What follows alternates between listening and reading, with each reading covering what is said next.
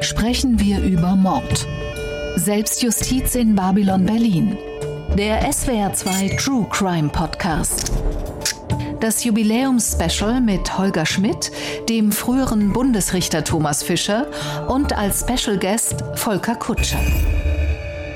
Schönen guten Tag zu einer weiteren Folge unseres Podcastes und Sie haben es in der Ansage schon gehört. Volker Kutscher ist bei uns. Höchst erfolgreicher Krimi-Autor der Gerion Rath-Serie, die wiederum Vorbild für die großartige ARD-Produktion Babylon Berlin ist. Weitere Bücher haben Sie geschrieben. Tageszeitungskollege sind Sie mal gewesen. Hallo Herr Kutscher, ich freue mich sehr, dass Sie bei uns sind. Ja, hallo, ich freue mich auch. Und natürlich stets an meiner Seite in diesem Podcast Mr. Strafrecht Thomas Fischer. Hallo Herr Fischer. Hallo, Herr Schmidt. Volker Kutscher, um Sie mit den Ritualen dieses Podcastes vertraut zu machen. Am Anfang habe ich immer eine erste, scheinbar völlig abseitige, zusammenhanglose Frage. Wollen Sie die heute haben oder soll sie wie immer Thomas Fischer treffen? da würde ich tatsächlich Herrn Fischer gern den Vortritt lassen, weil vor solchen Fragen habe ich Angst. Gut, ich frage Sie auch nicht Gedichte ab. Sie haben gerade schon verraten, dass Sie äh, eine traumatische Erfahrung hatten, live im Radio ein Gedicht aufsagen zu müssen. Welches, genau. welches war das? Nein, ich äh, hör, hör auf. Da ich völlig unvorbereitet war und mich da ins kalte Wasser geschubst hatte und ich sehr perplex war, habe ich da geantwortet, da fällt mir nur Loriot ein. Zicke, zacke, Hühnerkacke. Das ist ein wunderbarer Start äh, für meine Frage. Lieber Thomas Fischer, von wem ist die allgemeingültige Weisheit? Denn wer so nach Sternen greift, erreicht sie nie, das sollt ihr nie vergessen. Ich gebe Ihnen drei Antwortmöglichkeiten. Mhm. Ist das A von Volker Kutscher, B von Karel oder C von Gott? Ha. Wir werden es am Ende der Sendung auflösen. Ja. Das Ja geht ich bin zu gespannt. Ende. Ich bin froh, dass es nicht. Ich bin froh, dass ich das weitergereicht habe. Von mir ist es nicht. Wir halten uns nochmal vor Augen, denn wer so nach Sternen greift, erreicht sie nie. Das sollt ihr nie vergessen. Und für die Menschen, die uns zuhören und noch mitraten wollen, nochmal die drei Antwortmöglichkeiten. A. Volker Kutscher, B. von Karel oder C. von Gott. Das Jahr geht zu Ende. Was Besonderes wollten wir machen. Ich ja. weiß es. Wollen Sie noch eine Antwort nachreichen? Mhm. Bitte? B und C. Richtig. Wir kommen drauf zurück. Wir wollten auch in diesem Jahr etwas Besonderes machen. Wir haben ja im vergangenen Jahr in der Weihnachtszeit auch unter dem Eindruck der Pandemiesituation damals mit Jens Wawacek, wie ich finde, sehr schön vier Hitchcock-Filme unter True Crime Gesichtspunkten besprochen. In der heutigen Folge würde ich gerne mit Ihnen in die Welt von Babylon Berlin eintauchen und für alle Hörerinnen und Hörer, die damals bei den Hitchcock-Folgen so ein bisschen konsterniert waren und gesagt haben, die reden ja gar nicht über wahre Verbrechen. Wir hören diesen Podcast ja, weil wir über tatsächliche Verbrechen uns informieren und über sie nachdenken möchten, möchte ich sagen, ich glaube, dass das, auch wenn wir heute über einen fiktionalen Stoff sprechen, dass wir wirklich immer noch in der ernsthaften Besprechung von Rechtsproblemen und Rechtsthemen sind. Lassen Sie uns bitte eintauchen in die Welt von Babylon Berlin, der Fernsehserie, aber natürlich vor allen Dingen in die Romanserie von Volker Kutscher. Wir sprechen dabei über Mord, das ist versprochen. Wir sprechen über die Grenzen von Wirklichkeit und Fiktion. Ich habe auch hier, wie immer in unseren Folgen, einen akustischen Einstieg mitgebracht. Zu Asche, zu Staub dem Licht geraubt. Doch noch nicht jetzt. Wunder warten.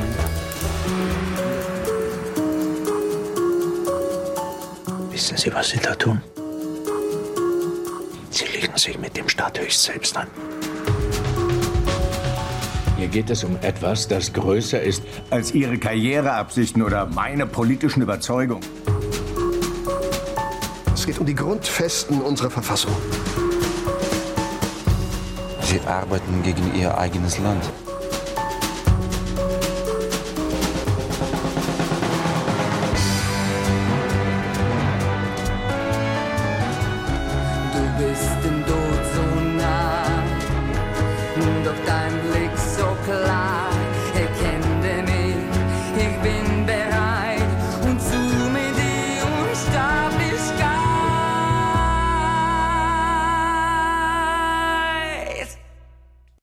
Fischer habe ich heute Morgen schon darüber gesprochen, wenn wir Babylon Berlin uns angesehen haben. Ich weiß nicht, ob wir ganz hundertprozentig einer Meinung sind, wie wir die Serie finden. Ich finde insbesondere diese Szene, wenn es im Café Mokka Efti, am, ich glaube, es ist die zweite Folge der ersten Staffel, dieser Song kommt, der Saal tobt. Ich finde es total eindrucksvoll, wie die Zeit getroffen ist und wie die Dramaturgie an diesem Punkt zuläuft, oder Thomas Fischer? Ich kenne die Zeit nicht. Ich kenne sie nur aus solchen Filmen. Die Szene trifft das, was die Filme darüber sagen. Also mehr weiß ich davon nicht. Wir hatten uns ja schon kurz darüber verständigt, dass unsere spontan intuitive Geschmacksrichtungen da ein bisschen auseinandergehen. Gut, aber Volker Kutscher muss sich an dieser Stelle natürlich die wahrscheinlich ihm dann immer gestellte Frage stellen, aber sie beschäftigt mich. Wir haben jetzt gerade über den Film gesprochen. Es sind aber Ihre Romanfiguren. Das ist nicht das Gleiche. Wie weh tut Ihnen das oder wie nah kommen die sich oder was ist mit diesem Zwiespalt los, dass wir jetzt diese starken Bilder haben von einem Gereon Rath, der schon, wenn man die Bücher liest, ja ein bisschen eine andere Persönlichkeit ist und für Sie als seinem Schöpfer wahrscheinlich noch mal weiter auseinanderfällt? Ja, das sind zwei verschiedene Welten. Mhm. Die Fernsehserie und die Welt meiner Romane. Also mein Romanprojekt ist ein ziemlich großes, was letzten Endes auf zehn Romane angelegt ist. Ich bin jetzt bei Nummer acht gerade. Zwei werden noch folgen und ich bin schon weit auch im Dritten Reich mit meinen Romanen. Die Fernsehserie ist in den Zwanzigern und soviel ich weiß, will man auch gar nicht weiter gehen. Also von daher ist es schon ein ganz anderer Ansatz tatsächlich und thematisch ist es oftmals auch ziemlich auseinander.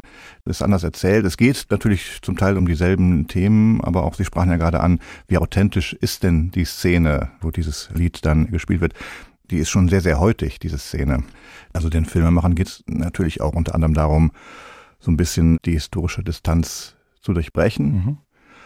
Darum geht es mir in den Romanen auch, aber anders. Also ich mhm. weiß nicht, wie ich das, ich mache das auch anders. Ich versuche schon möglichst genau zu recherchieren, aber die Einblicke in meine Figuren, darum geht's mir ja, dass man, ja, Empathie ist ja das Mittel der Fiktion, mhm. dass man in den Rollen, muss man ja sagen, sind ja ganz, ganz viele verschiedene Menschen und Figuren, die da auftauchen, dass man mit denen sozusagen den Weg ins Dritte Reich mit erlebt, mit erfährt und sich halt dann die entsprechenden Gedanken macht. Unter anderem natürlich auch den, wie ich finde, sehr wichtigen Gedanken, was hätte ich denn damals gemacht? Wie hätte ich reagiert? Wie hätte ich mich verhalten? Hätte ich auch die Gefahren als solche gesehen? Und dann auch wiederum vielleicht den Rückschluss, wie ist es denn heute? Welche Gefahren sind heute da, die unsere Demokratie gefährden und so weiter? Das sind immer wieder andere Dinge letzten Endes auch und oftmals schließt sich erst im Rückblick, was wirklich das Gefährliche war und so. Also das sind Dinge, die mir sehr, sehr, sehr wichtig sind und gar nicht unbedingt jetzt die angeblich so goldenen Zwanziger da mhm. zu glorifizieren, weil die waren ja gar nicht so golden. Tut's Ihnen weh, dass ich jetzt dann aber trotzdem mit den Fernsehbeispielen und Tönen und dem starken Song angefangen habe? Äh, Ehrlich raus? was heißt weh? Ich schätze ja diese Fernsehserie, aber sie ist eine Adaption Adaption meiner Romane, es sind aber nicht meine Romane. Und deswegen, ich rede auch nicht über die Fernsehserie, die habe ich nicht geschrieben, die habe ich nicht irgendwie inszeniert. Ich kann nur über meine Romane reden. Wir wollen heute über einen dieser Romane sprechen, über und jetzt komme ich schon ins Schleudern. Goldstein oder Goldstein? Ja, Mr. Goldstein hat ja sich verbessert, Goldstein, aber Herr Rath, aus dessen Perspektive die meisten Begegnungen geschildert sind, denkt natürlich an Goldstein. Er liest das so, wie es ist, aber genau seine erste Begegnung mit ihm ist ja so, er sagt Herr, Herr Goldstein, vielleicht sagt er sogar Mr. Goldstein, aber der amerikanische Jude kommt, äh, verbessert ihn gleich und sagt Goldstein, weil das ihm wichtig ist als Amerikaner. Obwohl er äh, gut Deutsch spricht, weil seine Eltern eben aus Deutschland in die Staaten gegangen sind. Über dieses Buch möchten wir heute sprechen und wir möchten uns mit der Frage der Selbstjustiz beschäftigen. Aber für alle, die es nicht gelesen haben und für alle, die es noch lesen wollen, für alle, die vielleicht nochmal vor Augen geführt bekommen möchten, worum es in dem Roman geht, Isabel Demey fasst uns den Inhalt kurz zusammen. Berlin 1931. Die Wirtschaftskrise spaltet die Gesellschaft tiefer und tiefer. Arm und Reich klaffen immer weiter auseinander die Vorstellungen von Recht und Unrecht auch. Fast jeder und jede nimmt sich, was er oder sie braucht, schlägt sich irgendwie durch, im wahrsten Wortsinn.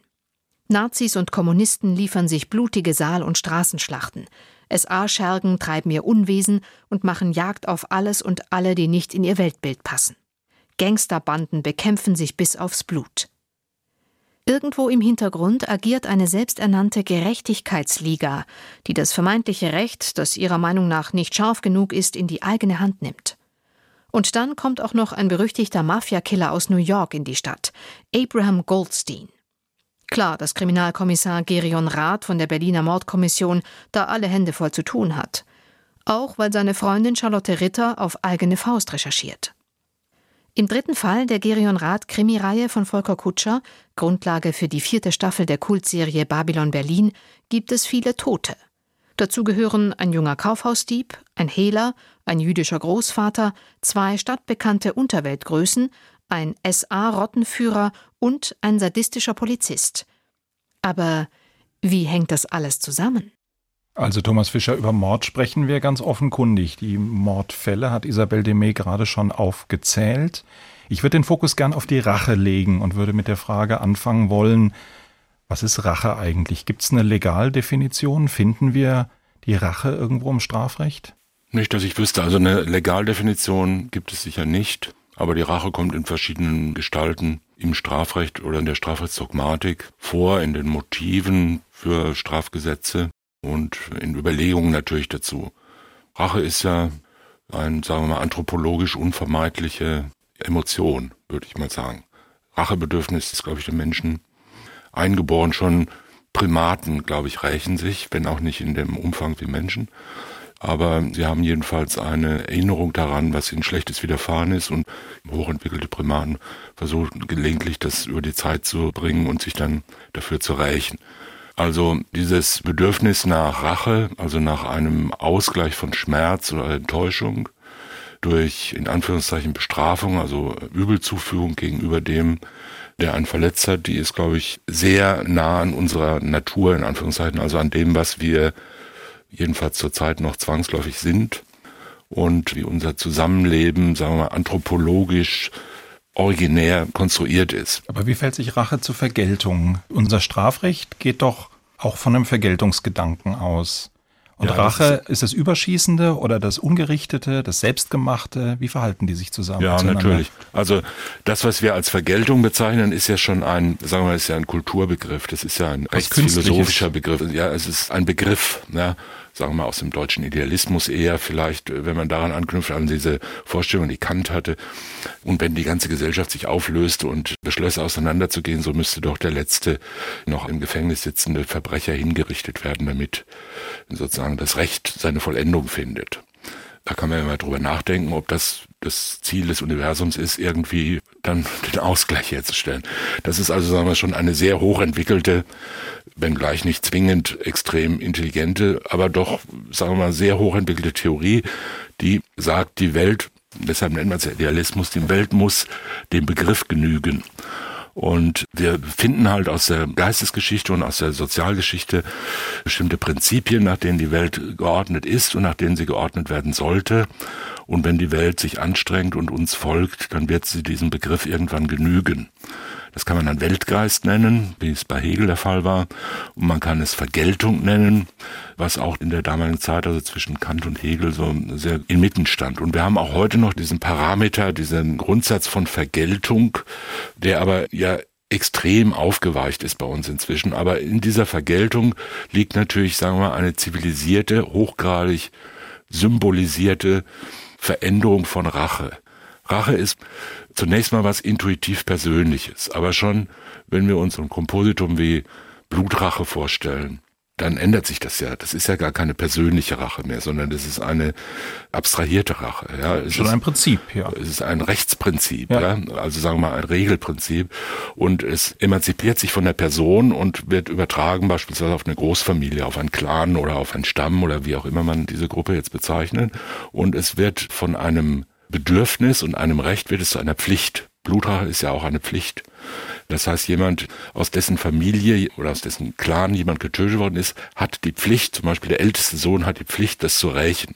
Egal, ob er den, an dem er sich rächen muss, jetzt mag oder nicht mag, ob der ihm was getan hat oder nicht, es ist seine Pflicht und wenn er die nicht erfüllt, wird er selber ausgestoßen. Das ist ja gerade das, was die Sache so gefährlich macht, weil dadurch so ein Ping-Pong-Spiel von symbolisierter und ritualisierter Rache in Anführungszeichen entsteht, die aber gar nicht mehr mit so einer spontanen Intuition, du hast mein Kind getötet, getötet, dafür musst du sterben oder dich schlage ich jetzt, weil du mich beleidigt hast, gar nichts mehr damit zu tun hat. Und deshalb steht diese Art von Rache, diese symbolisierte, ritualisierte, sozial geregelte Rache natürlich auch von Anfang an in sehr starken Widerspruch und in Konflikt mit allen staatlichen Strukturen, die ja immer darauf abstellen, sowas zu vermeiden. Vielleicht bleiben wir im ersten Schritt nochmal eben bei der Frage Rache oder Vergeltung und kommen wir auf Mr. Goldstein, auf den Herrn Goldstein. Ich persönlich glaube ja, dass das Berliner Provinzialität ist, die Gereon Rath da am Anfang wie Sie schon sagen, der liest da Goldstein, also sagt er Goldstein und das ist auch irgendwie richtig so, wie so verschiedene Straßennamen in Berlin ja auch gerne anders deutsch ausgesprochen werden, als sie vermutlich gedacht sind. ja, es ist vielleicht auch Kölner Provinzialität, er ist ja Kölner, der liebe Herr Rath, aber natürlich Haben ist Sie natürlich recht, ja. ja, ähm, was möchte Mr. Goldstein? Möchte er Rache? Möchte er Vergeltung? Wir müssen vielleicht aufpassen, dass wir nicht das zu weiß viel. Ja, das weiß ja. ja eben keiner. Das Problem ist eigentlich nur das, dass er in der Stadt ist und die Berliner Polizei vom ja, Bureau of Investigation, was damals noch nicht Federal Bureau hieß, aber vom eben späteren FBI gewarnt worden ist. Da ist ein jüdisch-amerikanischer Gangster unterwegs, der als Auftragskiller bekannt ist und bei euch tobt auch gerade ein kleiner Gangsterkrieg. Die Ringvereine sind miteinander im Clinch und es ist besser, ihr passt mal auf. Wir wissen nicht, warum fährt er nach Berlin. Also wahrscheinlich hat er irgendeinen Auftrag. Und äh, aus diesem Grunde hat Herr Rath wiederum den Auftrag, Mr. Goldstein zu überwachen. Er ist aber aus einem ganz anderen Grund in der Stadt. Letztlich aber, um ein Verbrechen zu begehen. Er ist da, weil, ein bisschen Spoiler müssen wir wahrscheinlich heute ja, ich Abend. Fürchte. er ist da, weil er seinen Großvater besuchen will, der im Sterben liegt. Und letzten Endes das Verbrechen, das er dann begehen wird, ist ja aktive Sterbehilfe. Er erlöst ihn von seinen Leiden mit Hilfe von einer Überdosis Morphium. Das ist eigentlich das Verbrechen, was er begeht. Gerion Rath entscheidet sich für einen Weg, der auch heute in der Polizeiarbeit eine Rolle spielt. Er spricht ihn einfach offen an. Er bemüht sich ab einem gewissen Punkt gar nicht mehr, seine Präsenz, die Beschattung zu verbergen. Er sagt einfach, hier bin ich und sucht die Konfrontation, sucht die Abschreckung dadurch. Sehr moderne Polizeiarbeit oder ein uraltes Polizeiprinzip? Das weiß ich tatsächlich gar nicht, aber es war in dem Fall auf dem Mist von Gerion Rath gewachsen, das so anzugehen. Ich glaube, das hat er eigentlich deswegen gemacht, weil er sich gedacht hat, eine klare Ansage und dann hast du weniger Arbeit damit. Nur dummerweise nimmt Mr. Goldstein das Ganze sportlich und sagt, okay, die Wette gilt, schauen wir mal. Er nennt ihn ja auch immer ganz despektierlich Officer, was ja eigentlich für Streifenbeamte gedacht ist in den Staaten und äh, nicht Detective.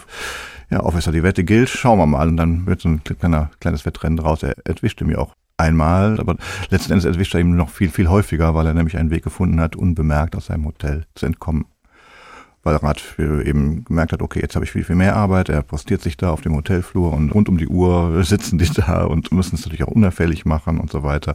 Geben sich dann er und seine Kollegen als Schriftsteller aus, die da irgendwie sich einen Schreibtisch auf den Gang gestellt haben, weil sie sich da inspirieren lassen und dann ihren Roman angeblich schreiben. Also weil keiner die Hotelleitung wirklich, äh, genau, keiner glaubt es wirklich. Die Hotelleitung möchte aber eben natürlich nicht, dass alle Gäste wissen, die Polizei ist im Haus und so.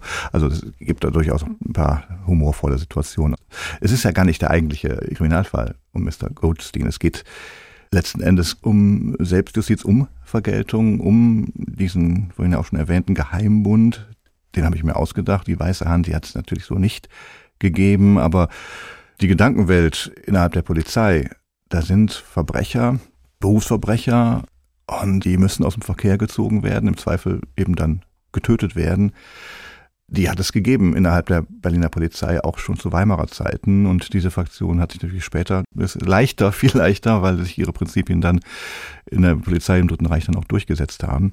Und da müssen sie es halt noch geheim machen. Und es hat auch einen antisemitischen Unterton. Es geht auch darum, eben dem gerade in der Stadt sich befindlichen amerikanisch-jüdischen Gangster Dinge auch in die Schuhe zu schieben. Darum geht es eben auch. Und einige dieser Morde. Und das sind die eigentlichen wirklich Morde. Und ganz am Anfang läuft auch eben ein so ein Einsatz aus dem Ruder, weil da eben ein, ein ganz ja, zu bedauernder Straßenjunge ums Leben kommt, weil ein sadistisches Mitglied dieser Weißen Hand ihn nach einem Kaufhaus-Einbruch im KDW in den Tod stürzen lässt. Und dadurch geben sich ja noch ein paar andere Handlungsstränge. Dadurch kommt auch letzten Endes Charlotte Ritter ins Spiel, das für mich sehr, sehr wichtig war in diesem Roman.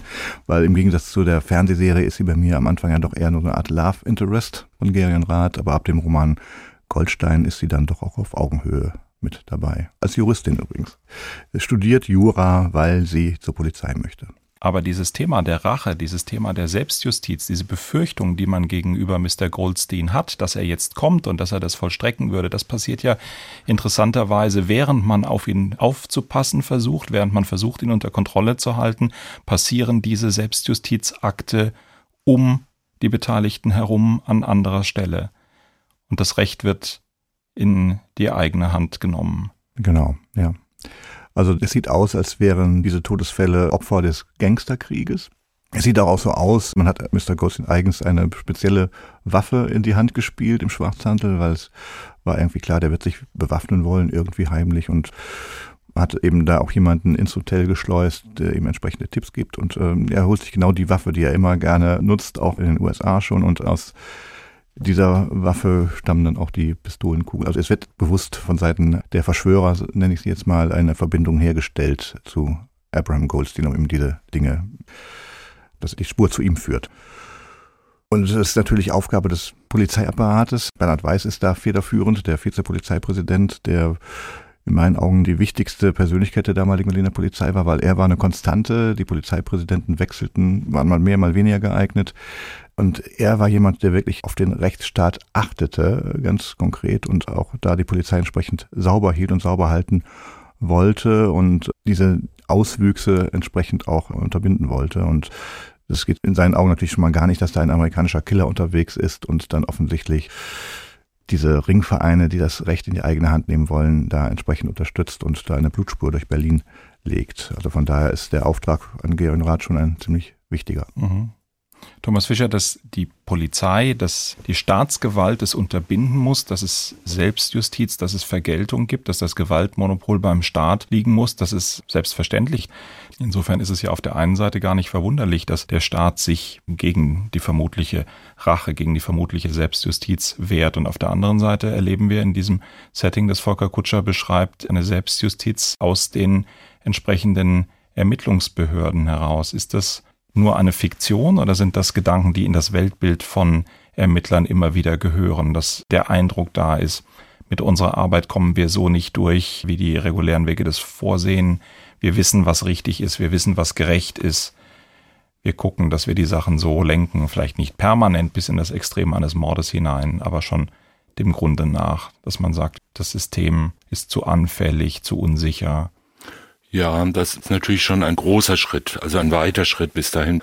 Aber natürlich aus den konkreten Umständen und aus den konkreten Persönlichkeiten, aber auch der allgemeinen theoretischen und intuitiven Grundstruktur von Polizei im Sinne von guter Ordnung Polizei ist ja so ein Begriff aus dem aufgeklärten Absolutismus und bedeutete damals noch nicht den einzelnen Streifenbeamten, sondern bedeutete gute Ordnung, dass alles in Ordnung ist und abends die Lichter angezündet werden und die Straße gekehrt wird und keiner seinen Unrat rausschmeißt und die Leute anständig angezogen sind. Das war die Polizei und dann hatte man dann halt Büttel dafür, die das durchsetzten.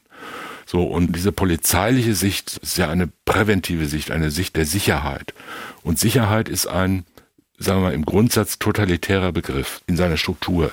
Sicherheit ist ja nie vollendet. Das liegt in der Natur der Sache. Es gibt immer noch ein bisschen mehr Sicherheit. Bis dahin, wo sich niemand mehr bewegen kann, gibt es immer noch ein bisschen mehr Sicherheit. Und solange noch irgendetwas Unangenehmes passiert, kann man sagen, wir müssen die Sicherheit erhöhen. Und wenn man lang genug in diesem Bereich sich bewegt, in dieser Denkstruktur, in diesen Abläufen sich bewegt, wo es immer darum geht, Sicherheit herzustellen, Gefahren zu erkennen, vorauszuahnen und zu verhindern, dass sie sich verwirklichen, dann neigt man natürlich dazu, auch vielleicht aus biografischen Gründen und charakterlichen Gründen, das für ein überragend wichtiges Gut zu halten. Das ist gar nicht negativ jetzt gemeint, sondern das ist fast zwangsläufig so wie Juristen beispielsweise von ihrer Natur aus der Sicht ihres Berufs her immer irgendwie konservativ sind, weil die immer sagen, ja, man muss es nur mal geregelt haben, dann wissen wir es doch. Und immer sagen, ja, wo steht denn das? Wie ist es denn geregelt? Warum soll man das denn ändern, was geregelt ist? Also das ist immer rückwärts bezogen auf eine gewisse Weise und etwas konservativ. Und Sicherheit ist immer nach vorne bezogen und ist immer unendlich, versucht immer sich auszudehnen und sagt immer, die Ausdehnung von Sicherheit, das ist das Paradies. Und das kann natürlich aus vielerlei Gründen, auf die wir sicher noch kommen, dazu führen, dass da hohe Konflikte entstehen, auch zwischen diesen beiden Prinzipien und zwischen der Erwartung und den Lebenserfahrungen der Menschen, also der Bevölkerung, die dem mehr oder minder hilflos entgegenstehen und aber gleichzeitig auch aktiver Teil des ganzen Spiels ist. Aber ist es diese Form der Sicherheit, Volker Kutscher, die um Mr. Goldstein und Gerion Rath angestrebt wird von denen, zum Beispiel den Polizisten, die sich mit den Ringvereinen beschäftigen, oder ist es eher so etwas wie eine fast schon selbstherrliche Vorstellung, es muss nach meinen persönlichen Regeln gehen, wo ich noch ein Auge zudrücke, wo ich den kleinen Ganoven machen lasse, wo er es vielleicht überschreitet, ist es nicht eigentlich das habe ich so empfunden, als ich das Buch gelesen habe, dass es eigentlich in dem Polizeiapparat schon auch eine ganz große Selbstherrlichkeit einzelner handelnder Personen ist. Genau, das ist es. Also das sind alles ja Menschen, die das persönliche Gerechtigkeitsempfinden über den Rechtsstaat stellen, letzten Endes. Und zum Teil auch aus biografischen Gründen, gerade so der Hauptanführer, der letzten Endes der Hauptgegenspieler, jetzt muss ich wieder ein bisschen spoilern, von Herrn Rath, eben Sebastian Torno, hat ja persönliche Erfahrungen gemacht mit seiner Schwester, liegt einige Jahre zurück, die ist vergewaltigt worden. Die Täter waren zwei Ringvereine und das waren Vereine, die hatten ihren Kassenwart und so weiter und die haben immer zusammengelegt, um dann auch entsprechend gute Anwälte bezahlen zu können. Und die sind eben vor Gericht freigekommen. Das hat Herr Torno nie verwunden und deswegen will er, dass künftig solche Leute nicht mehr davon kommen und dass sie gar nicht erst vor Gericht gestellt werden, sondern mithilfe dieser Geheimorganisation. Und die haben tatsächlich auch einen Profikiller, was sich erst einen Roman später rausstellen wird, der dann auch diese Aufträge unter anderem dann ausführt. Und das ist da natürlich auch eine Art Vergeltungsgeschichte, also ein Vergeltungsgedanke, der dahinter steckt. Da wirklich genau eine Art von Ordnung wiederherzustellen, das ist es wirklich nur rudimentär. Der Versuch, ja, die vermeintlichen Unruhestifter, sprich die Berufsverbrecher, dann entsprechend ja, zu bestrafen oder ganz brutal aus dem Weg zu räumen, indem man sie tötet, dass man einfach überlegt, je mehr Verbrecher wir ausschalten, desto sicherer wird die Welt, was natürlich sehr, sehr naiv ist und ja auch nicht unbedingt zielführend ist, weil gerade dadurch, dass Ringvereinsköpfe ermordet werden, der Gangsterkrieg noch angestachelt wird. Aber wieder der Gedanke von Thomas Fischer eben ist, einer sich ausbreitenden, einer schier grenzenlosen Sicherheitserweiterung um jeden Preis eigentlich, oder? Ja, um jeden Preis. Also ich meine, wenn man überlegt, wenn es dann weitergeht später und die Menschen, die so denken, in der Regierung sind, es wird dadurch ja nicht sicherer, es wird ja nur vermeintlich sicherer in Diktaturen. So ist es jedenfalls mein Eindruck, weil diese Sicherheit ja auch mit einer Willkür einhergeht, diese vermeintlich stärkere Sicherheit. Wir sperren mal alle Berufsverbrecher ins KZ oder so. Das funktioniert ja nicht, weil eben es keine Gerechtigkeit mehr gibt, auf die man sich berufen kann als Einwohner einer solchen Diktatur. Darf ich noch einen Gedanken vielleicht dazu anfügen? Man darf auch nicht den Fehler machen, das Ganze in so eine historisierende, fast schon fiktive Gegenwelt zu verlagern, sondern man muss, finde ich, und das tun wir ja auch in unserem Gespräch, man muss schon sehen, wo die unmittelbaren Bezüge sind und dass sich das im wirklichen Leben nicht als so was Fernes durch so eine Nebelwand einer Filmserie mit so einem leichten Fassbindernebel der Künstlichkeit davor vollzieht, sondern nur mal beispielsweise muss man sich vorstellen, was so ein normaler deutscher Drogenfahnder wie der so lebt in seinem Beruf. Ja, so der normale Hauptkommissar bei irgendeinem Drogendezernat, der kennt, würde ich mal sagen, mindestens 30 bis 50 Leute, die er jeden Tag ins Gefängnis bringen könnte. Der kennt Kleindealer, der kennt Mitteldealer, der weiß, wer wem bei was geholfen hat, der weiß, wer wen kennt, der hat viele Quellen, der spricht mit vielen Leuten. Wenn er das nicht macht und wenn er das nicht kann, dann ist er schlecht in seinem Beruf. Also dann kann er das nicht.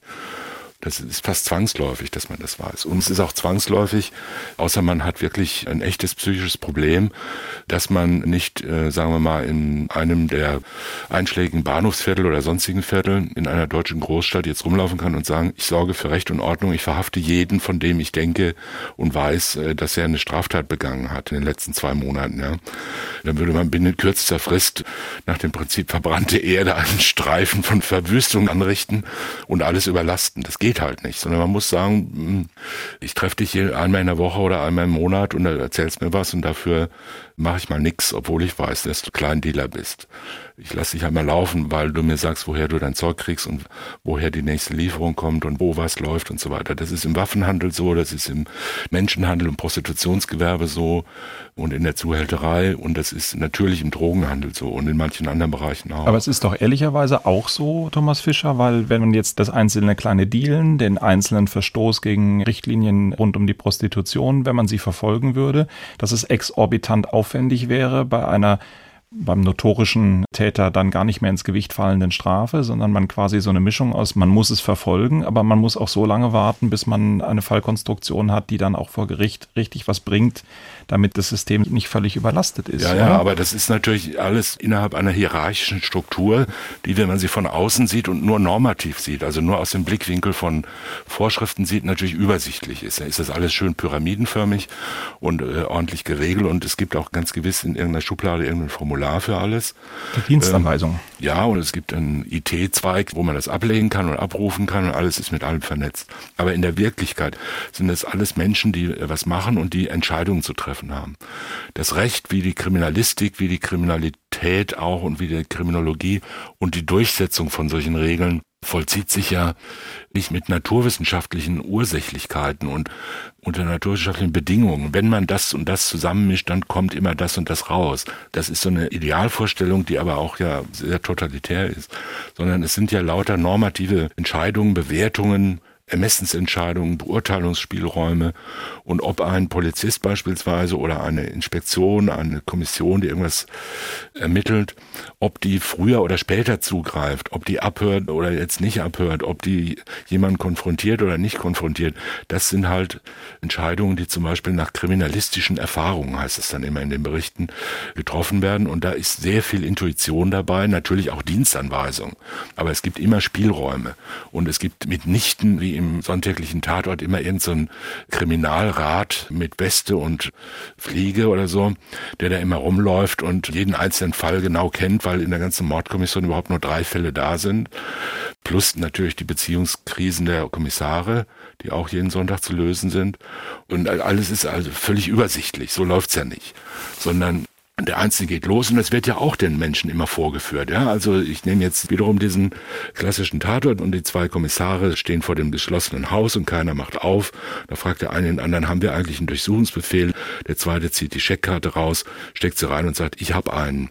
Und dann gehen beide rein und der Zuschauer daheim freut sich, dass die Kommissare so unbürokratisch vorgehen und den Täter jetzt gleich überführen werden. Hat da nicht gerade jemand Hilfe gerufen, ist die Parallele? Zum Beispiel, ja. Also das wird ständig vorgeführt als menschlich naheliegend, sympathische, kleine Regelwidrigkeit der Kommissare, die ja nur getrieben sind, nicht etwa von rechtsstaatsfernen Gedanken und Antrieben, sondern die nur getrieben sind von ihrer Liebe zur Gerechtigkeit. Thomas Fischer, wir müssen trotzdem dann vielleicht irgendwann nochmal eine Sonderfolge der Bewältigung der Tatortdrehbücher ja, ja, äh, machen denn äh, ich kann nur erneut darauf hinweisen, wir haben es ja immer noch mit fiktionalen Stoffen zu tun, die eine Menge Ansprüche zum Thema gesellschaftliche Themen ins Fernsehen bringen haben, aber nicht immer unbedingt kriminologisch und kriminalistisch genau präzise zu sein. Trotzdem sind die Dinge, die Sie jetzt beschrieben haben, Thomas Fischer, ja alle in der Gegenwart, vielleicht von Pragmatismus geprägt, aber soweit wir es erkennen können, doch glaube ich immer noch von vermeintlich lauteren Motiven, wohingegen bei Ihnen, Volker Kutscher, die Kommissare die Lauterkeit, glaube ich, schon länger über Bord geworfen haben, oder? Da geht's, wie gesagt, um eigene Interessen. Es geht beim einen oder anderen schon um politische Strömungen, um eine Unzufriedenheit mit einem System und der absoluten Überzeugung, dass man selber weiß, was richtig ist. Ja, das hat natürlich auch eine politische Dimension, weil sich die betreffenden Beamten auch in der Republik nicht wohlfühlen. Ganz klar. Also das geht nicht nur um den Rechtsstaat als solchen, es geht auch um die Demokratie. Die erträumen sich einen anderen, einen autoritäreren Staat, in dem sie als Polizisten auch wiederum mehr Machtbefugnisse haben. Sind wir, Thomas Fischer, in der heute sehr polarisierten Gesellschaft von solchen Phänomenen frei? Trauen Sie sich da einen Blick rein?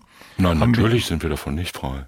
Diese Phänomene gibt es in Ansätzen immer. Sie werden manchmal stärker, manchmal schwächer. Es trifft ja völlig zu. Die Dinge, sozusagen so eine kriminalistisch-polizeiliche Tätigkeit verschwimmt natürlich mit politischen Tätigkeiten. Aber man darf sich ja nicht so vorstellen, dass einzelne Polizeibehörden oder einzelne Beamte jetzt äh, sagen, jetzt habe ich mir das mal überlegt, staatsrechtlich, staatstheoretisch, ich bin jetzt eigentlich gegen Demokratie. Das sind ja keine Philosophen oder Staatsrechtler, die da rumlaufen, sondern das entwickelt sich aus dem Kontext, über den wir sprechen und den wir beschrieben haben. Und natürlich ist es so, dass beispielsweise in der Weimarer Republik der gesamte Beamtenapparat, also die alten Strukturen natürlich in wesentlich geringerem Maße, als es bei uns in der Bundesrepublik der Fall ist, sich mit dem Staat, also mit der parlamentarischen Demokratie irgendwie versöhnt haben nach dem Ende des Ersten Weltkriegs und dem Scheitern verschiedenster revolutionärer Ansätze. Und dass es natürlich in der gesamten Justiz, in Führungsstrukturen der Bürokratie eigentlich, dass sie vollständig durchsetzt war mit Feinden der Republik. Das spielt natürlich eine große Rolle für die Frage, wie viel Steuerung da überhaupt stattfindet. Aber Ansätze davon sind natürlich immer da und die werden dadurch beflügelt und dadurch angefacht, dass halt ein Narrativ, eine Stimmung erzeugt wird, die sagt, der Staat versagt die Sicherheit ist nicht gewährleistet, alles geht drunter und drüber, die Gerechtigkeit wird täglich mit Füßen getreten. Ich muss hier für mein Hartz IV zwei Stunden am Amt rumstehen, während andere sich die Taschen vollstopfen. Und wenn man das nur lang genug wiederholt und sagt, und wenn es übrigens auch noch stimmt, dann führt das natürlich dazu, dass gesagt wird, das kann doch wohl nicht sein. Ja, und wenn ich auf die Straße in meinem Park gehe, stehen halt lauter Dealer rum und die werden gar nicht verfolgt. Und im Fernsehen kriege ich jeden Tag gesagt, die Welt wird immer schlimmer und es wird alles immer furchtbarer und und morgen wird es schon wieder furchtbarer. Wir bleiben dran, liebe Zuschauer, und nächste Woche mal schauen, ob die Welt schon untergegangen ist oder nicht. Das heißt, es wird eine Gesamtstimmung erzeugt. Und es ist doch klar, wenn man eine solche Stimmung erzeugt, da sitzen ja nicht alle nur daheim und weinen auf ihren Sofas und in den Fernsehsesseln und halten sich die Ohren zu, sondern da gibt's halt auch Menschen, die sagen, da muss man doch was tun, wenn es immer schlimmer wird. Ich bin Polizist, ich bin Kommissar, ich bin Richter, ich bin Verwaltungsbeamter oder ich bin einfacher Bürger und man muss doch irgendwas tun, wenn doch alles angeblich immer schlimmer wird. Und wenn man das wirklich glaubt, dann sieht man ja auch das Stimme. Wie die Wirklichkeit wahrgenommen wird, hängt ja doch in sehr hohem Maße, wie wir wissen, davon ab, wie man sie wahrnehmen möchte. Äh, ja, ja, wobei ich glaube, dass Polizeibeamte, Staatsanwälte, Richter, alle die von Ihnen gerade genannten Personengruppen doch aus dem Alltag auch die Fälle kennen, wo es einfach so demokratisch und so richtig und so juristisch korrekt es ist, einfach auch unbefriedigend ist am Ende des Tages und wo man aus einem Fall rausgeht und sagt, das war jetzt hundertprozentig Gerechtigkeit und Rechtsstaat, alles gut, aber es ist eigentlich emotional unbefriedigend. Ja, aber das ist ja ein Schmerz, der zu den wesentlichen Schmerzen, ja, der zu den wesentlichen Berufspflichten gehört, den auszuhalten ja gerade das ausmacht, zu sagen, wir leben in einem Rechtsstaat, nämlich ein Rechtsstaat ist ja nicht ein Staat, in dem die Gerechtigkeit ausgebrochen ist. Der Rechtsstaat ist ja nicht das Paradies nach dem jüngsten Gericht, sondern der Rechtsstaat ist ein Staat, in dem der Staat sich an seine eigenen Regeln hält. Das nennt man Rechtsstaat. Ob das jetzt gute oder schlechte Regeln sind, das mag man dahinstehen. Aber das ist mal die Grundlage für diesen Rechtsstaatsbegriff. Und wenn sich in der Bevölkerung eine Stimmung durchsetzt, eine Meinung überwiegt, die sagt, der Staat selbst stellt zwar einen Haufen Regeln auf, die mich beschweren und mich schikanieren, aber er ist gar nicht dazu in der Lage, die Regeln dort durchzusetzen, wo es wichtig ist. Und es führt zu immer mehr Dingen, die ich intuitiv ungerecht finde und die Menschen, die in meiner Situation sind, ungerecht finden. Also alle meine Freunde, dann führt das natürlich zu so einer Erosion der Legitimität. Also es wird den staatlichen Strukturen einfach nicht mehr geglaubt, dass sie richtig sind. Und Herrschaft und das Funktionieren von Herrschaft hängt natürlich in ganz extrem hohem Maße nur vom Glauben daran ab, dass es so vom, richtig vom Vertrauen, ist. Ja. Vom Vertrauen in die Legitimität. Ja. ja. und solange die Menschen daran glauben, dass Gott selbst den König eingesetzt hat und dass man da einfach nichts dran ändern kann, weil das vom Himmel herabgekommen ist, dass die Herren oben sind und die Knechte unten, da gibt's keinen Grund, das zu ändern. Erst wenn man sagt, stimmt das eigentlich mit dem Gott eingesetzten Königtum und stimmt das mit der Ordnung der Welt nach dem Vorbild der Natur und so weiter, dann fängt man an zu zweifeln und dann denkt man, könnte ich eigentlich auch, ich will auch König sein. Mhm. Vorher nicht. Dass das in den Figuren ihres Romans, dass da diese Zweifel, dass da die Ablehnung der Demokratie, der Republik, dass die herrscht, da sind wir uns, glaube ich, an dieser Stelle, Volker Kutscher, völlig einig. Aber was waren die Motive? Was hat Sie bewogen, als Sie das konzipiert haben, wenn wir auf das Heute schauen? Denn Sie haben es eingangs angedeutet und ich hatte beim Lesen massiv den Eindruck, Sie wollen uns ja über die Darstellung dessen, was damals passiert ist, auch was fürs Heute sagen. Wie viel davon haben wir? Das will ich natürlich immer ein bisschen was über das Heute sagen, aber diese berühmte Intention des Autors, was wir im Deutschunterricht immer gelernt haben, die gibt's ja so konkret gar nicht, dass ich eigentlich alles das, was ich auf 600 Seiten Roman sage, in einem Satz, in äh, einer Formel äh, wiedergeben könnte. Deswegen kann ich das hier auch so nicht, nicht sagen. Aber ich möchte natürlich zum Nachdenken anregen über diese Thematik und die haben wir ja heute auch noch. Herr Fischer hat es ja auch angesprochen. Ja, dieses Vertrauen ist ja wirklich sehr, sehr, sehr wichtig und es gibt ja immer wieder Urteile, die angefochten werden in Zeitungen und so weiter und von Menschen, die vielleicht nicht ganz so den Inhalt des Urteils überblicken und einfach nur sagen aus ihrem Gerechtigkeitsempfinden aus, nee, aber eigentlich gehört er doch weggesperrt oder was auch immer, ja. Und das hat man ja immer wieder bei spektakulären Fällen und die FAZ hat, ich muss das an der Stelle loswerden, die FAZ hat in Anbetracht einer ganz besonders unsäglichen Urteilsberichterstattung einer Zeitung mit auffällig großen Buchstaben mhm. zu Hilfe gerufen, Thomas Fischer und unseren Podcast und hat gesagt, Rettung verspricht hier nur, wenn es eine Analyse in diesem Podcast geht. Thomas Fischer, Sie haben es gelesen, äh, ich habe den Fall schon mal für uns zur Seite gelegt. Wir müssen den Begriff Südwesten so ausdehnen, dass er irgendwie auch Solingen trifft, aber ich glaube, mit diesem Fall müssen wir uns nochmal beschäftigen. Ja, ja, genau. Es geht ja tatsächlich meistens um diese Zeitungen mit großen Buchstaben. Einer tut sich da immer ganz besonders hervor. Die Dinge vereinfachen und sozusagen für sich in Anspruch nehmen, für das Volk zu reden. Und das ist ja sehr gefährlich, eine Art von journalistischem Populismus. Und das unterminiert ja auch das Vertrauen in den Rechtsstaat. Und dieses Vertrauen funktioniert ja natürlich nicht. Und es ist schon sehr, sehr wichtig, das auch äh, darzustellen. Und in seiner ganzen Komplexität ist es natürlich auch nicht immer einfach, Gerichtsurteile zu verstehen. Und das halte ich durchaus auch heutzutage für sehr problematisch. Also diese Probleme gibt es heute noch, die ich in meinem Roman sozusagen dann auch anschneide und natürlich hoffe, da zum Denken anzuregen weil dieser Gedanke, den ich vorhin ja schon erwähnt habe, der mir schon wichtig ist, dass die Leute sich dann Gedanken machen, die meine Romane lesen. Wie hätte ich denn anstelle dieser Figur gehandelt? Darum geht's natürlich auch, aber die Frage ist ja auch, wie bin ich denn heute unterwegs? Wie stehe ich heute zu diesen ganzen Dingen? Genau, aber Fragen nach Selbstjustiz, vielleicht eine Stufe weiter vorne noch, nach Vigilantismus, nach der Frage, ist alles so unsicher, dass wir uns selber wehren müssen? Wir hatten rund um die Situation mit vielen ankommenden Flüchtlingen 2015 sofort auch eine Diskussion über Zunahme von Waffenbesitzkarten, Waffenscheinen, Bürgerwehren. Diese Themen sind ja so ein bisschen jetzt in der Pandemie in den Hintergrund getreten, aber das hat ja auch etwas getan. Ja, ob das jetzt das große Hauptproblem ist, das glaube ich oder hoffe ich jedenfalls nicht, dass jetzt hier wirklich bewaffnete Bürgerwehren durch die Straßen ziehen und so. Die Bereitschaft dazu hat sich mit Sicherheit vergrößert, das könnte ich mir schon vorstellen. Aber in der Masse ist es, glaube ich, eher dieser Gedanke von wegen wieder mal ein ungerechtes Urteil und man wünscht sich doch mal wieder so einen Richter gnadenlos, der mal so richtig da reinhaut und so weiter. Also dieses äh, hemdsärmelige Verständnis von Recht und diese Unzufriedenheit mit dem, was dann zum Teil passiert, das halte ich eher für ein größeres Problem, weil es ja auch das Vertrauen nicht nur in die Justiz, sondern allgemein auch in den Staat unterminiert. Und das halte ich für gefährlich, weil so eine Demokratie natürlich nur funktioniert, wenn das Vertrauen der Menschen da ist. Es ist halt immer auch eine Frage, was man zu verlieren hat. Menschen in der Weimarer Republik hatten teilweise natürlich deutlich weniger zu verlieren als der, um den Begriff zu benutzen, deklassierte Kleinbürger des 21. Jahrhunderts, der über seine mangelnde Verzinsung seiner Rücklagen jammert und sagt, das Finanzkapital, was mich ja ausbeutet, in Gestalt meiner Sparkasse. Insoweit darf man das nicht überschätzen, was an Gefahr ist, man darf es aber auch nicht unterschätzen. Das ist nur eine Frage der Verhältnismäßigkeit und der Verhältnisse. Und vorbereitet wird sowas immer von wie soll ich sagen, von professionellen Kreisen. Die Leute stehen ja nicht auf dem Marktplatz herum, treffen sich da einmal wöchentlich und sprechen über die Sicherheitslage im Staat oder in der Stadt, sondern das wird ja wie soll ich sagen, en passant wahrgenommen. Ja, wir haben beispielsweise sogenannte Polizeigewerkschaften in Deutschland, deren Hauptaufgabe teilweise darin zu bestehen scheint, über die Justiz herzuziehen, die angeblich alles zerstört, was die tapfere Polizei versucht zu erringen. Ja, wir nehmen die fest und die lassen sie gleich wieder hinten laufen. Unsere Beamten haben keine Lust mehr für diesen Staat zu arbeiten, wenn die Justiz so schlaff ist und so weiter. Das hört man seit Jahren und Jahren immer wieder gleich.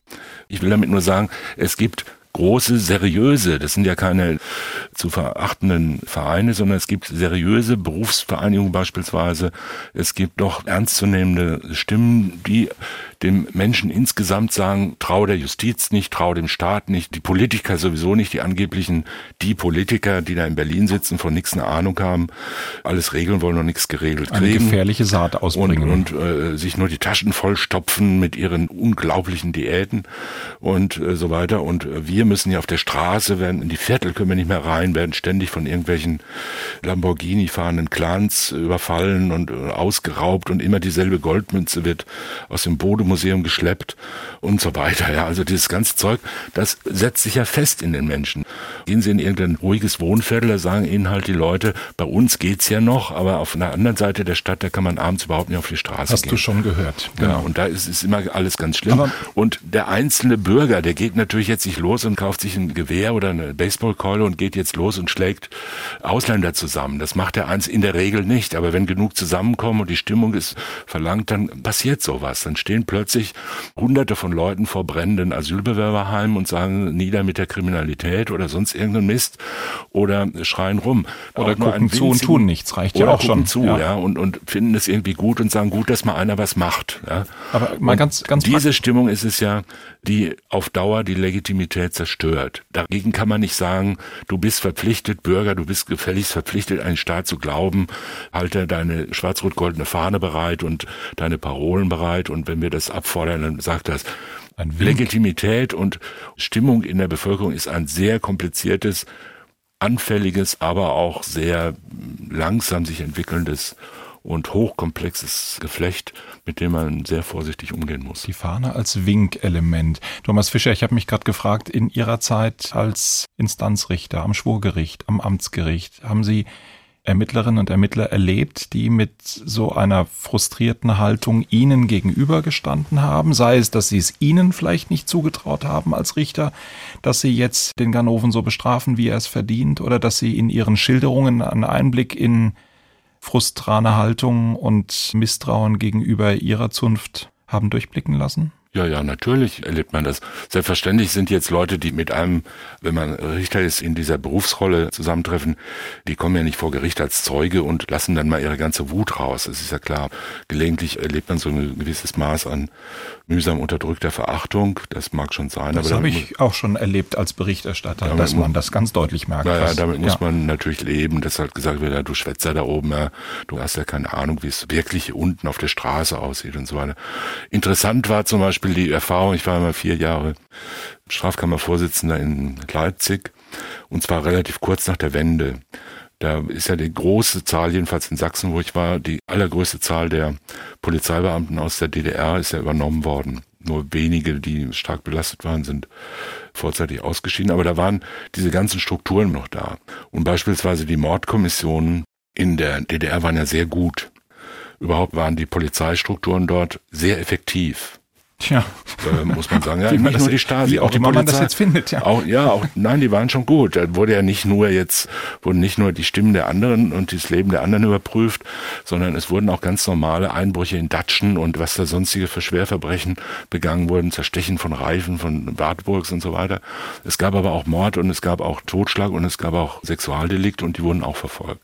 Und die hatten eine andere Sichtweise. Und das waren jetzt auch nicht so Radikale, so wie wir es heute sehen, die sagen, es muss Gerechtigkeit herrschen, das Recht interessiert mich nicht, sondern das waren teilweise ganz so Leute, die man bei uns, also bei uns sage ich jetzt in Anführungszeichen im Westen, so gar nicht gefunden hat damals oder gar nicht so gekannt hat, sondern das waren Leute, die gesagt haben, es muss Gerechtigkeit sein und da muss man halt einem Beschuldigten auch mal ein paar hinter die Löffel geben so einen 19-jährigen Schnösel, wenn der nicht gestehen will, dann geben wir ihm halt mal ein paar hinter die Löffel. Also wie in der, wie in, wie in äh, Berlin-Babylon und in anderen Bereichen. Und das wurde auch nicht als Exzess angesehen. Unerlaubte Vernehmungsmethode. sondern da wurde gesagt, ja, so ist das halt. Und da haben auch irgendwie alle dran geglaubt und niemand fand das auch so richtig schrecklich. Das heißt, man war in so einer Situation, wo man den Leuten, die haben einen erklärt, wie geht überhaupt Ermittlung. Rechtsmedizinisch waren die uns weit überlegen, muss man sagen. Da sind fast alle Leichen obduziert worden, bei uns fast keine. Spurenkunde war sehr hochentwickelt und so weiter. Also die haben eine große Macht gehabt, die haben ein großes Selbstbewusstsein gehabt. Die hielten sich für ganz anständige Bürger und die haben gedacht, das ist ja alles, wie soll ich sagen, das geht nicht um Politik, es geht nur um Kriminalistik. Und während es bei uns so diese kritische Haltung, die hat ja immer auch so einen politischen Hintergrund, wird sofort damit konnotiert und auch damit kommentiert, also selbst kommentiert. Während diese guten alten DDR-Hauptkommissare und Oberstleutnante und Majore da von der Polizei, die hielten sich für vollkommen unpolitisch und haben gesagt, ich bin einfach ein guter Kriminalist. Ich bin der Supervernehmer. Bei mir hat noch jeder ein Geständnis abgelegt. Das fand ich auch Spätestens, gut. wenn ich eins in ja, ja, das war, das fand ich auch gut. Da musste man ganz sensibel damit umgehen und musste sehr viel auch selber dabei lernen, dass man nicht einfach hergehen kann und sagen, ja, weißt du überhaupt, was das für ein Unrechtsstaat war? Da musst du doch jetzt erzittern und auf die Knie fallen. Da haben die gesagt, da habe ich nichts von gemerkt. Ich habe nur meine Arbeit gemacht. Und schuld war er. Wie politisch sind die Polizisten, wenigen Polizistinnen im Polizeipräsidium Berlin zur Zeit des Herrn Goldstein? Ja, meine Hauptfigur Gerion Rath sagt von sich ja genau dasselbe. Politik interessiert mich nicht, ich will ein guter Kriminalist sein, ich ermittle in Mordsachen, da ist es doch ganz egal, ob mein Polizeipräsident ein SPD-Parteibuch hat oder ein NSDAP-Parteibuch, was natürlich ein großer Unterschied ist, also ein Lernprozess, den er dann auch irgendwie machen muss und auch macht. Aber er hat genau diese Haltung. Und es war ja tatsächlich auch so, der Polizeiapparat in Deutschland zwischen, ich sag mal, 1910 und 1940 konnte sich ziemlich problemlos transportieren lassen vom Kaiserreich in die Republik und dann wiederum ins Dritte Reich. Da musste man wirklich nur sehr, sehr wenige Führungskräfte austauschen und die politischen Beamten austauschen und schon hat das Ganze wieder funktioniert. Was ja auch darauf schließen lässt, dass wahrscheinlich ein Großteil im Apparat sich für unpolitisch hielt und Hauptsache ich diene dem Staat, egal wie der jetzt geführt wird. Und so ist es, glaube ich, auch einem Großteil der Kollegen von Gerion Rath, aber eben nicht bei allen. Also gerade seine jetzt in dem Fall auch Freundin, spätere Frau Charlotte hat eine ganz andere Einstellung, eine ganz bewusst politische Einstellung, auch zur Demokratie, zur Republik, zum Rechtsstaat. Erstmal, weil sie auch Juristin ist, aber auch ganz wichtig in ihrem Fall, ja, weil sie Frau ist, weil sie als Frau weder im Kaiserreich noch im NS-Staat diese Möglichkeiten gehabt hätte, die ja die Republik bietet die sie ergreifen muss. Äh, Emanzipation war damals in den 20ern zwar theoretisch möglich, aber in der Praxis eben auch durchaus nicht so einfach, wenn man in Männerbastionen dann einbrechen wollte. Aber von daher ist für sie ganz klar, natürlich kann sie nicht unpolitisch rangehen, weil sie einfach der Republik oder der Demokratie sehr, sehr viel verdankt. Die politische Dimension ihrer Romane, die würde ich gerne in einer weiteren, in der nächsten Folge unseres Podcasts besprechen. Bei dem, was Sie eben bezogen auf Gerion Rath beschrieben haben, ist mir natürlich sofort aufgefallen, dass das ja auch diese wirklich, wirklich interessante Konstellation ist, dass sein Vater ja mit einem gewissen Herrn Adenauer als Oberbürgermeister von Köln bestens befreundet ist. Gerion Rath das immer alles irgendwie total unangenehm. Er will das ja alles gar nicht. Er will diese politische Ebene nicht. Das ist genau das, was ihn abschreckt. Im Grunde genommen diese Kungelei, dieser kölsche Klüngel zwischen Politik und Amt und so weiter und Karriere fördern.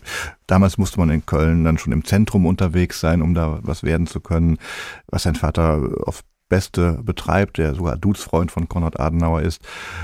Und da gibt es ja auch noch eine Kugelei, im zweiten Roman ist das, als Rat dann mit seiner Glanzstoffaktien, wo er sich verspekuliert hat und dann Hilfe von Bankiersfreunden bekommt und dann erpresst wird damit, wo dann der Sohnemann Rat mal eben, komm, hilf mal doch dem Konrad irgendwie. Und das Ganze, das stößt ihn total ab. Und er ist ohnehin als beinahe Weltkriegsteilnehmer zum Zyniker geworden und verlässt sich da auf gar keine Ideologie oder Weltanschauung oder irgendwas und lehnt das alles ab und sagt, ich will ja nur mein privates Ding irgendwie machen. Und ja, erfährt halt dann doch nach und nach, dass das so nicht geht. Man kann sich nicht abkoppeln von der Politik. Rache und Selbstjustiz wollten wir eigentlich besprechen und haben es auch am Anfang ein bisschen besprochen, sind dann ein bisschen weggekommen, aber vielleicht zum Schluss nochmal ein Versuch, dieses Motiv der Rache ein bisschen strafrechtlich zu ergründen, Thomas Fischer. Es ist immer nicht in Ordnung, diese Rache, oder? Selbst wenn der Anlass noch so richtig ist, das Gewaltmonopol liegt beim Staat, oder finden wir Randbereiche, in denen Rache oder Selbstjustiz dann doch noch in Ordnung sind? Ich frage das insbesondere mit Blick auf das, was wir im Rande immer so ein bisschen gestreift haben, dass wir es mit Ermittlern zu tun haben könnten, die ganz kurz vor Schluss die ganze Geschichte doch etwas passender machen, als sie sind, damit das Urteil ja wasserdicht ist. Da sind wir dann automatisch, egal wie gut die Intention ist, im Unrecht, oder? Dann sind wir, glaube ich, im Unrecht, ja. Es ist natürlich nicht so, dass diese, sagen wir mal, archaischen äh, Motivationslagen und Strukturen aus dem Recht vollständig eliminiert werden könnten oder auch nur sollten. Also wir haben natürlich diese Fragen alle auch ins Recht halbwegs integriert, auch in Bereichen wie beispielsweise Notwehr, Nothilfe, Und bei der Strafzumessung sind ja natürlich Reste davon da, die man nicht eliminieren kann und die man auch gut finden kann oder jedenfalls akzeptieren muss. Wir können ja nicht ein Recht vollziehen, unabhängig vom Menschen oder gegen die Menschen, gegen die menschlichen Bedürfnisse, sondern wie wir schon mehrfach jetzt gesagt haben, es geht immer darum, Recht gilt nur dann, wenn es als rechtens und als geltend und verhaltensbestimmt akzeptiert wird und geglaubt wird. Das Leben kommt nicht aus dem Recht, sondern das Recht aus dem Leben und das darf man auch nicht vergessen. Also es hat eine steuernde Wirkung, aber gegen die Wirklichkeit kann es nur ganz schwer steuern, jedenfalls nicht auf Dauer. Und deshalb müssen wir natürlich mit dem Resten von archaischen Bedürfnissen und Motivationslagen umgehen und die halbwegs so integrieren, dass wir sagen, darüber steht eine Struktur, die unabhängig von persönlichen Leidenschaften, Rachebedürfnissen, Sympathien und ähnlichen unsachlichen, jedenfalls nach heutigen Vorstellungen unsachlichen Gründen eine Gleichmäßigkeit und eine Gleichbehandlung von jedenfalls formal gleichen Menschen halbwegs garantieren, so dass im Durchschnitt, jedenfalls im Durchschnitt und im Prinzip was Gerechtes herauskommt. Das, was wir heute als gerecht verstehen, nämlich eine Mischung von Reziprozität, also Gegenseitigkeit, Ausgleich, gerechtem Ausgleich und von Fairness. Das heißt, jeder Einzelne muss eine faire Chance haben. Das sind ja alles so archaische Begriffe, die wir dann auch im Wildwestfilm finden beispielsweise. Da wird das alles geprobt und in diesen ganzen Gründungsmythen, da wird das eingeübt und da lernen das die Leute. Und das ist sehr wichtig, dass im Ergebnis die Leute verstehen, dass selbst unter der Bedingung, dass ihre eigenen Bedürfnisse nicht umsetzen können, dass man den Mörder seines Liebsten den Dieb, der einem das Liebste weggenommen hat, dass man den nicht erschlägt, dass man damit leben muss, dass der 15 Jahre kriegt und nicht jetzt geköpft wird und nicht lebenslang plus noch 17 Mal Sicherheitsverwahrung und noch auspeitschen und so weiter, dass man damit leben kann und sagen, okay, das ist auch Gerechtigkeit, weil es auch eine Verfahrensgerechtigkeit gibt, die mir und allen anderen zuteil werden soll und dafür ist der Staat da und das kann der Einzelne nicht, das können nicht irgendwelche durchgeknallten Hobbyermittler und es kann nicht die Bildzeitung, sondern das kann nur ein Staat, der sich auf verlässliche Strukturen stützt und auf eine Glaubwürdigkeit in der Gesellschaft. Und was ist, wenn dieser Staat nicht mehr da ist? Das würde ich gerne in der nächsten Folge unseres Podcastes mit Ihnen besprechen. Aber für heute sage ich vielen Dank an Thomas Fischer. Ich danke Volker Kutscher. Ich habe noch eine Quizfrage aufzulösen. Denn wer so nach Sternen greift, erreicht sie nie, das sollt ihr nie vergessen. Woher ist es gewesen, Thomas Fischer? Die Assoziation kam. Die goldene Stimme aus Prag. Es ist Karel Gott.